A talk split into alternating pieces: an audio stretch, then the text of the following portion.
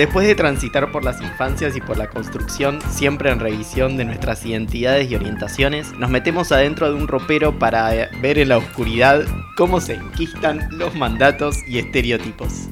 Desde adentro abrimos de una patada la puerta del closet y dejamos que entre luz y aire para volver a salir, sin prisa pero sin pausa, renovados, recreados, renacidos. Soy Vale. Soy Fede. Soy Sofi. Y estamos en crisis. Soy lo que soy, no tengo que dar excusas por eso. A nadie, nadie, nadie hago mal, el sol sale igual para mí.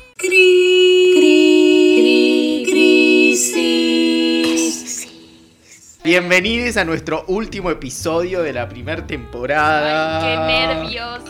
Llegamos. Qué ¿Quién iba a decir, Ah. no? ¿Quién iba a decir que lo que planificamos lo estamos cumpliendo? Un montón pudimos mantener, Un ¿eh? montón, La ¿no? verdad que nos felicito. Felicitaciones, Fede, felicitaciones, vale. Felicitaciones, Sofi. Desde ya les decimos que si todavía no escucharon los primeros episodios, estén yendo ya mismo. Están a escucharlos, tiempo de no escucharlos nunca. Porque se están perdiendo todo un mundo que está Sí, sucediendo. Porque aparte este último tiene spoilers de los primeros. Así que vayan a los primeros. Sí, hay gente que ya está spoileando, Sí, hay sí. gente que está... Por Sí, tenemos ahí unos haters que estamos viendo a ver qué hacemos con estos haters. Así que vayan ya a escuchar los primeros episodios, pero les damos la bienvenida a este episodio que hemos dado en llamar Los Closets de la Vida. Ay, ay, Los ay. closets de la vida no son lo que yo pensaba. No sé lo lo- que me pide Sofi. No hagan ruido con el termo, por favor. Que no entiendo qué me pide Sofi. Vamos a tratar de hablar un poco de distintos aspectos en los que uno está metido adentro de un ropero.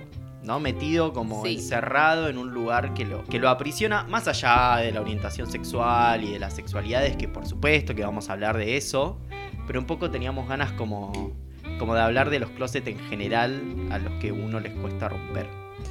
Sí, quizás Fede querés contarnos un poco de dónde nace el concepto closet, de dónde viene, a qué fue asociado en un principio, quizás. Sí, gracias por pasarme la pelota. No, porque vos sos un experto en el concepto de Hice closet. un estudio, hice una investigación del closet. Tu No. tesis no se trató de eso, de hecho. Se, se- se destrató de eso. Mi tesis se destrató de todo tema.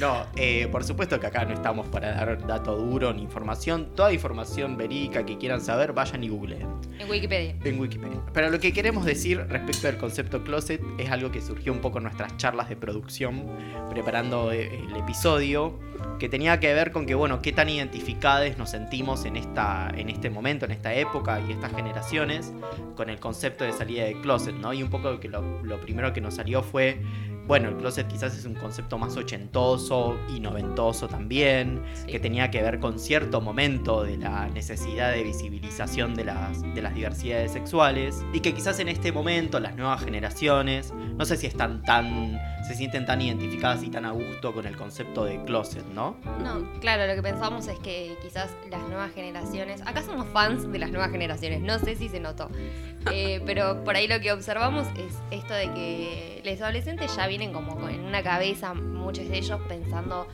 en cuestiones de sexualidad como eh, la orientación sexual dentro de un espectro, digamos, que, nada es definitivo y que todo es cambiante y que no es tan necesario como definirse en una categoría cerrada e inmodificable, sino como que hay más libertad para pensarse sobre todo a un emisme, ¿no? Porque más allá de lo que diga la sociedad también hay que estar abierto a pensar, eh, a pensarse por fuera de las categorías que, que conocemos. En esto de que también insistimos en, en los otros episodios, ¿no? De que en el caso de, sobre todo de Vale y yo, que somos de otra generación, que somos más viejes, eh, por vos. Que nos, que nos sentimos en un- como en una generación de transición entre abandonar viejos mandatos y no sentirnos del todo tan orgánicos con, con los nuevos, con las nuevas formas.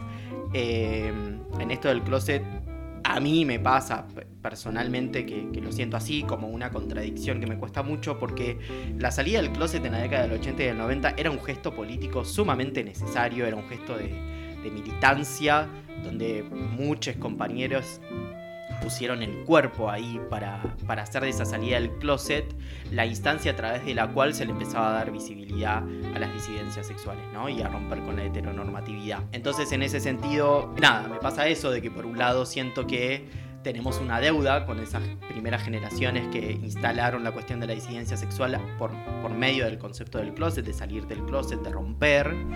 Eh, pero por otro lado, a mí personalmente no, no me es del todo orgánico decir salí del closet. De hecho, yo no tuve un momento... eh, Claro, porque de ¿cuál es el imaginario de salir del closet, no? Como que de repente, me, bueno, me siento asfixiado con ciertas definiciones, eh, ya me definí por otra, estoy muy seguro de la otra, entonces ahora sí siento a mi familia, siento a mis, no sé, a mis amigos y les cuento, ¿no? Mira, yo soy esto. Tal cual, tal cual, eso. Como que hay un momento concreto en el que uno sienta a sus seres queridos y les dice, me gusta meterme cosas en la cola o me gusta meterme cosas en la boca que no son lo que se espera de mi mamá. Gracias. ¿Alguien que quiere más tallarines? Dijo ahí la madre. Bueno, no, no fue así. Eh, No suele ser así eh, ya, ¿no? O Quizás, en algún momento sí.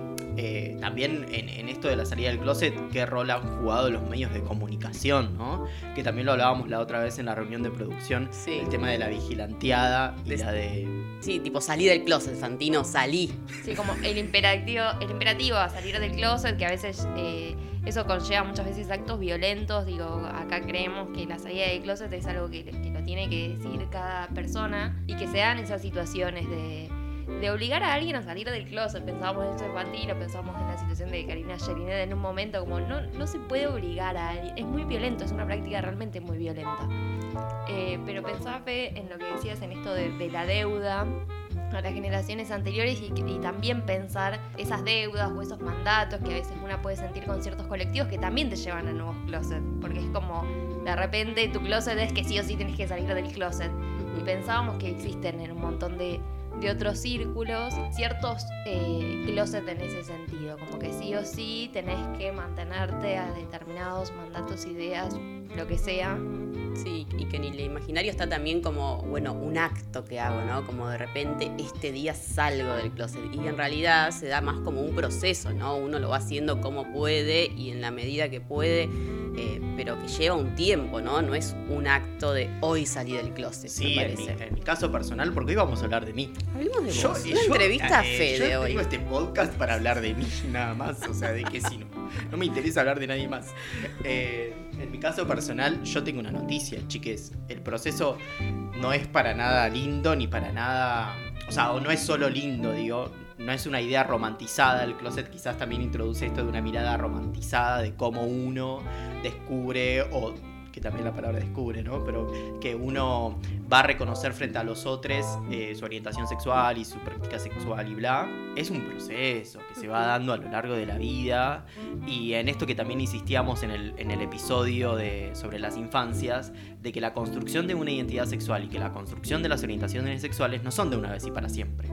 O sea, quizás hoy a mí me gusta... No lo voy a decir. No voy a derrapar otra vez.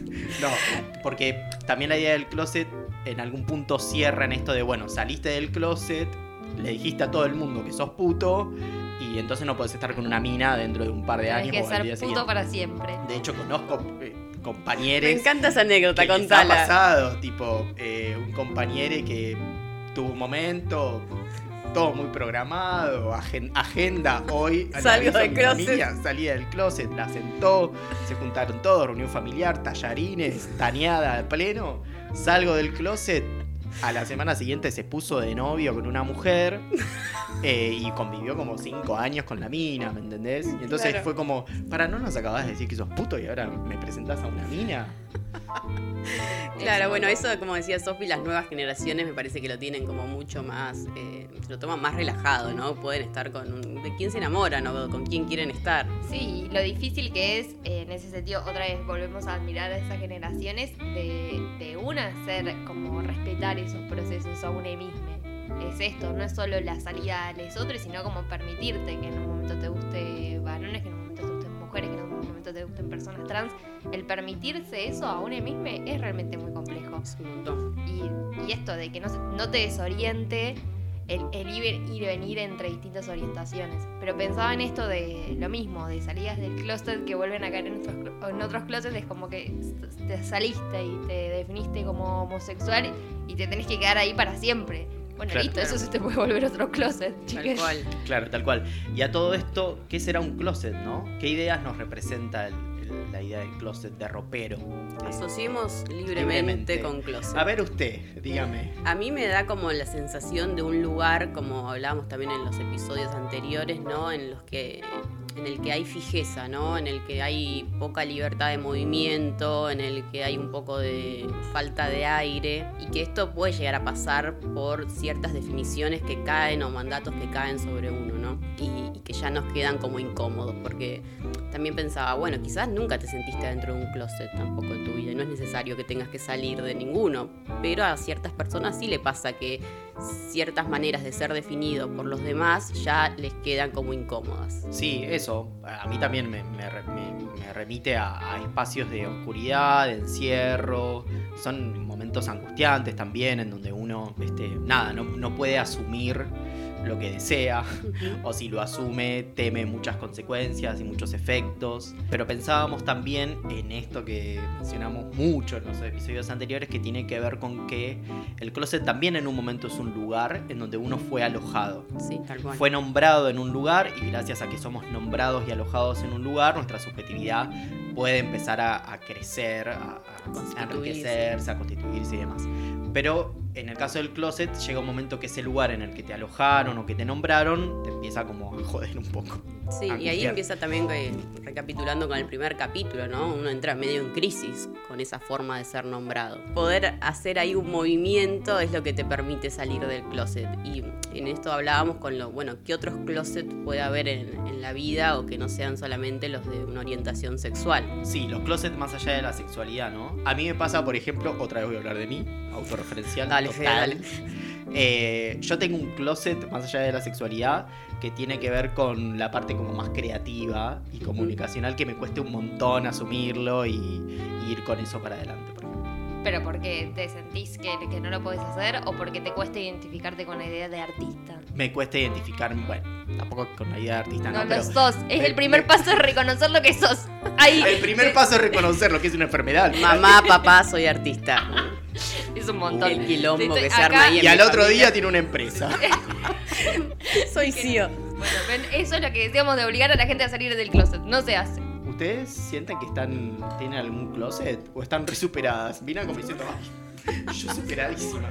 No, yo tengo miles, qué sé yo, me parece que, bueno, la, la maternidad y los mandatos de la maternidad muchas veces son un closet, las nuevas formas de vincularse, monogamia, poliamor, eh, vínculos, eh, no sé, virtuales, no virtuales, también son, pueden llegar a ser closet tanto los nuevos mandatos como los viejos mandatos. Sofi decía uno muy interesante que tiene que ver con la salud mental cuando hablábamos sobre el, sobre el episodio. Sí, quizás lo que pensamos no tanto en, en closets como más personales, sino pensamos en cuáles son los, los closets eh, contemporáneos, ¿no? Los de ahora. Quizás esta idea de salir del closet relacionado a la orientación sexual quedó un poco vieja, si se quiere, no para todos, obviamente. Entonces pensamos qué closets existen hoy que veíamos como que a la gente le cuesta asumir eh, o que nos cuesta asumir ciertas cuestiones. Y pensamos en, ciertos entornos, sobre todo los más cercanos, entornos esto en donde compartimos disciplinas, clase y demás, eh, aparecen mucho la- las problemáticas en salud mental que me creo que son también bastante producto de la época. Y lo que nos cuesta asumirnos como, como pacientes muchas veces o como sujetos padeciendo una problemática en salud mental. Como esto, esta cosa de no querer decir, bueno, en su momento fue también con el psicólogo, como Sí, Sí, como que el que está, va al psicólogo el que está loco Y no solamente. en un momento tan lejano tampoco. Tal cual. digamos. eh, y, y aparte tengamos en cuenta diferencias, no es lo mismo ir al psicólogo en Capital Federal que ir al psicólogo en un pueblo del Claro, interior, ¿no? acá va hasta, no sé, hasta Eh, las palomas van claro, al psicoanalista. Es re cool ir al psicólogo acá. Eh, en cambio, bueno, en alguna época también era como, bueno, pero ¿y ¿por qué? ¿Qué te pasa? ¿Tan mal estás que necesitas ir al psicólogo? O eso que te decían, como, no, yo no necesito ir al psicólogo, tengo amigas para eso. Como, señora, no es lo mismo. Pero bueno, lo que observábamos es que quizás eh, hay un aumento de, de personas que, que están con problemáticas en salud mental y eh, también hay- aparece una vergüenza en decir como, bueno, además de ir a la psicóloga, también estoy yendo a un psiquiatra. También me están evaluando a ver si Claro. me medican también. Más allá de que es algo bastante contemporáneo en algunos sectores de la sociedad esta problemática, también entendemos que forma parte como histórica de lo que hacen las personas con problemáticas en salud mental, digo, desde el inicio de los tiempos que fueron personas completamente estigmatizadas, digo, de la estigmatización del padecimiento mental hay muchísimo. ¿Qué pasa ahora cuando somos muchos de nosotros los que nos empezamos a identificar desde ese Sí, lugar? pensaba que, que pasa algo medio contradictorio, ¿no? Porque por un lado eh, vivimos una era de la hipermedicalización, ¿no? De que tomamos una pastillita para todo Sí. y que creemos que esa pastillita es mágica y nos va a curar todos nuestros males. Y por otra parte, sigue pasando esto, sobre todo con, con las, pers- con las personas que están en tratamiento psiquiátrico y tomando medicación, que, les cuesta- que, que- que no pueden asumir frente a otras, que les da mucha vergüenza eh, asumir que están tomando medicación, ¿no? Ese, do- esa- ese doble juego Sí, que... porque justamente con la medicación psiquiátrica o con la medicación que tiene que ver con, con la salud mental que da vergüenza, ¿no? No te da de vergüenza decir que te tomas un antigástrico. Sí, una pastilla para dormir, quizás. No, lo mismo con una licencia para el trabajo, por ejemplo. No te da vergüenza tomarte una licencia porque tenés angina o tenés Claro. COVID, pero o, o sí. maternidad. Claro, pero sí eh, con, cuando te tenés que tomar una licencia psiquiátrica, por ejemplo, y es una problemática de salud también. Entonces, Sí. eso es una problemática de salud que avergüenza. Sí, porque siempre hubo esto de la estigmatización que decías vos, Sofi, recién. Eh, se me vienen escenas en el ámbito educativo, ¿no? En la escuela.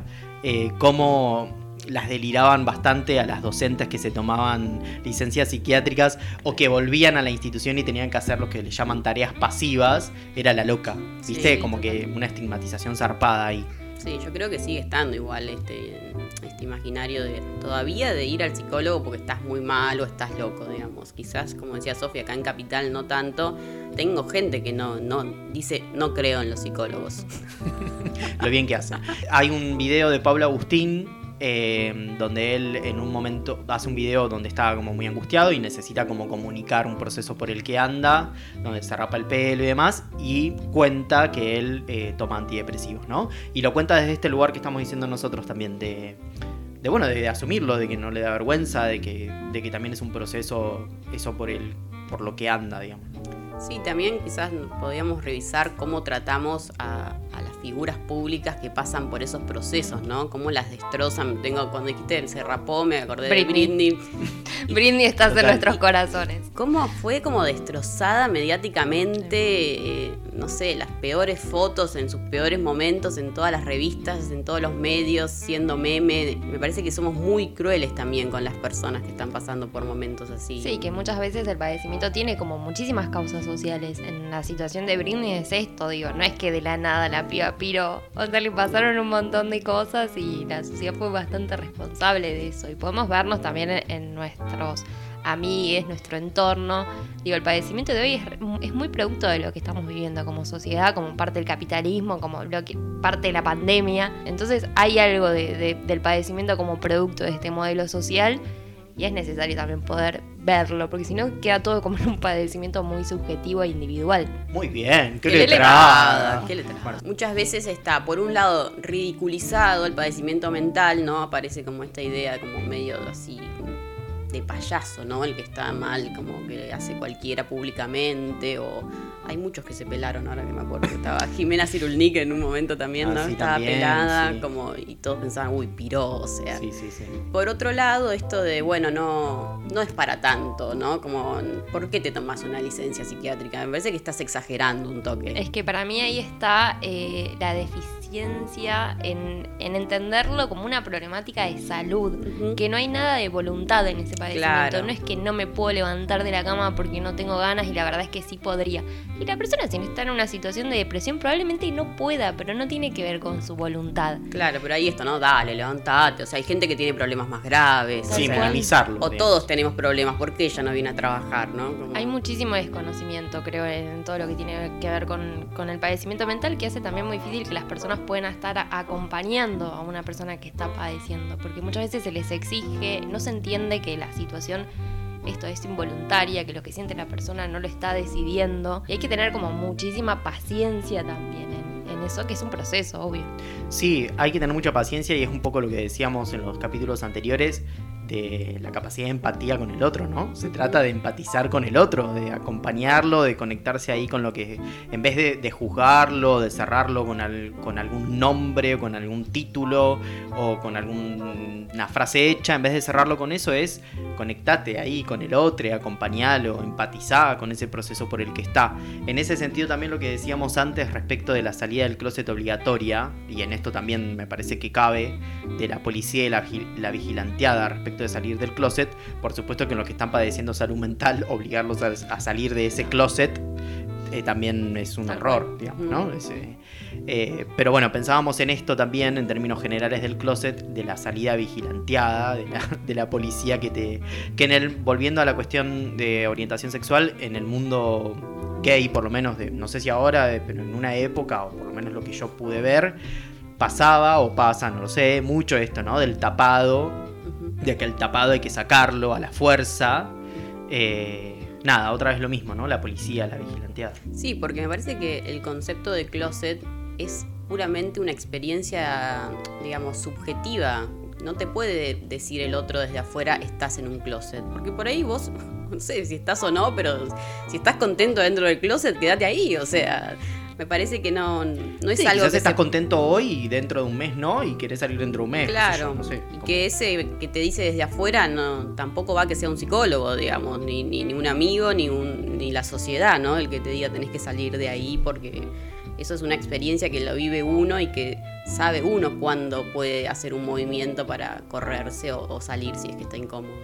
Sí, es un flash pensarlo como en términos que sí es una salida que, que pasa mucho por, por lo subjetivo y por lo individual y lo que siente cada una, cada persona, pero también no olvidar que los closets ex- existen porque existen ciertos mandatos de ser en nuestra sociedad. Digo, nadie habla del closet de la heterosexualidad. Yo nunca tuve que salir a decirle a mi familia que me gustaban los varones. Ay, la ¿sos verdad que heterosexual? Estás enferma.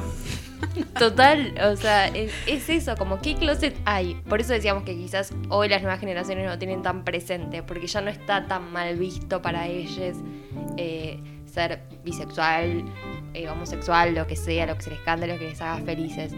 Eh, entonces esto, lo, lo de los closets es pensarlo como algo que el proceso es bastante individual muchas veces, siempre acompañado se recomienda, eh, pero a la vez tiene que ver con una existencia social. Digo, si la sociedad no fuera de esta manera, esos closets no existirían.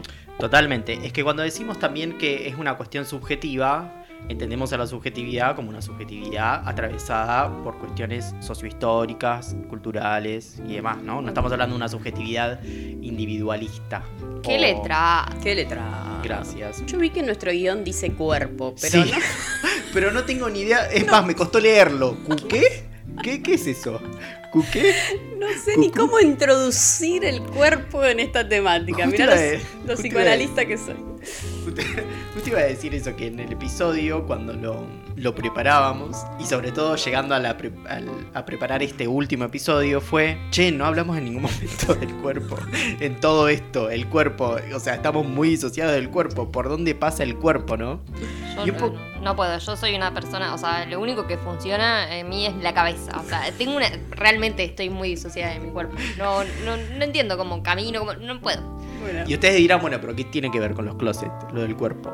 Pero se nos vino a la cabeza por, e- porque ese momento de closet y de encierro en lo que uno puede sentirse angustiado, este, estresado también, por supuesto, tiene que ver también eh, con esos momentos en los que uno está endurecido de ideas, decíamos, ¿no? Cuando se nos Ah. endurecen las ideas, sí, se nos endurece el cuerpo también. Sí, no, y a mí me pasa, voy a ventilar porque me encanta ventilar. Me encanta. Eh, no, que en los momentos en que estoy muy en crisis o muy en una así oscureli, eh, me re disocio del cuerpo. O sea, no, no, te, no sé, no hago nada por mi cuerpo, fumo, como mal, eh, no hago gimnasia, no hago yoga, no salgo a caminar, nada. Es como que está ahí mi cuerpo y solo es eh, conductas autodestructivas, ¿no? Eh, cuando uno se conecta con el cuerpo, me parece que también hay.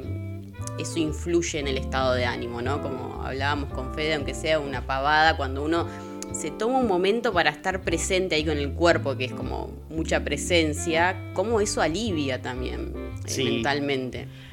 Eh, Contanos de tu saludo al sol, Fede. Sí. No, pará. Pero no se rían, porque yo realmente lo hago con conciencia. Pero quiero decir que en mi caso me tomo a veces, no siempre, ni todos los días. eh, yo hago un saludo al sol, Sofía. Te amo, Fede. Un saludo al sol eh, muy complejo. Vos podés ver el sol acá en Capital Federal. Sí, por supuesto. Afortunado. El sol soy yo igual, no necesito ver. Pero más allá de eso, eh, yo le hago un saludo a mi otro yo.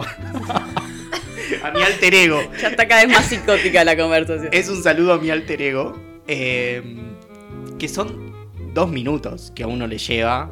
O bueno, diez.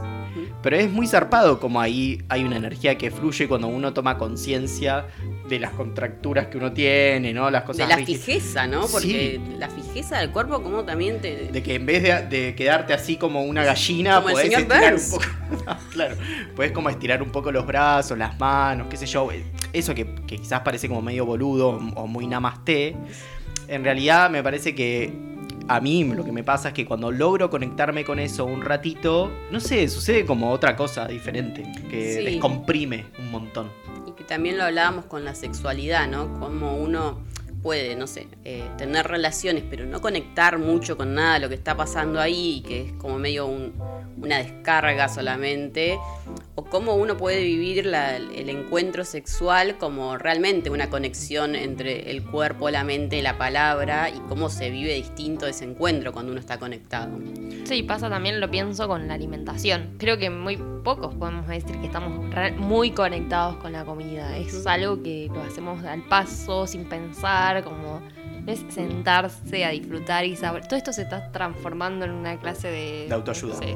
No, sí, a mí me repasa, yo como re ansioso. O sea, ni en pedo disfruto el momento de comer. Bueno, hay un curso de tantra que te enseña tipo a comer un chocolate, pero muy detenidamente. O sea, que lo, que lo abras, que lo, que, no sé, pongas la puntita en la boca. Bueno, ya Ay, me gustó ese momento.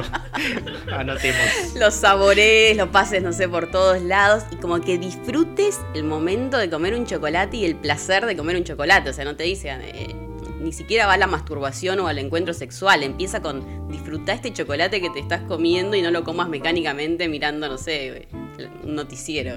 No, claro, porque la alimentación en nuestras épocas está atravesada por la lógica consumista capitalista, ¿no? Y también por la opresión laboral, digamos, que por lo general tenés un rato para comer en el, en el medio del laburo, ni que hablar ahora que estamos laburando en nuestra casa, donde esos límites están sumamente difusos y prácticamente estás con el, con el choripán. Siempre todo fálico, Fede, por favor. bueno, está bien. ¿Qué comen? ¿Un gnocchi? Una ostra comete, Fede.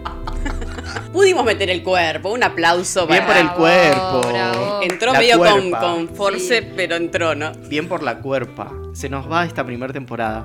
Yo me voy a largar a llorar. Lloro, lloro, lloro. Lloramos, lloremos. Si hay algo que queremos insistir en todos estos episodios y en esta temporada, primer temporada, si decimos primer temporada es porque se viene. Tan, tan, Jorge se viene-. No, no, no, no lo van a poder creer. Si esto ya les resultó increíble, Si no pueden creer todo lo que acaban de escuchar, ni se imaginan la segunda. no se imaginan lo que viene. Dicen que las segundas vueltas son malas. Sí. La nuestra no. No. Nosotros vamos escalando. Despacito, despacito. Se incorpora gente. No cuentes. Ay, bueno. No cuentes. Esfuerzos de producción, de contratación de gente. Eh, en fin, se vienen como épocas. secciones, recomendaciones, más profesionales que nosotros. Sí, Más me quedé en calidad y cantidad. Profesionales, me quedé como más profesionales que nosotros. Sí, cualquiera, digamos. No es muy difícil tampoco. No es muy difícil.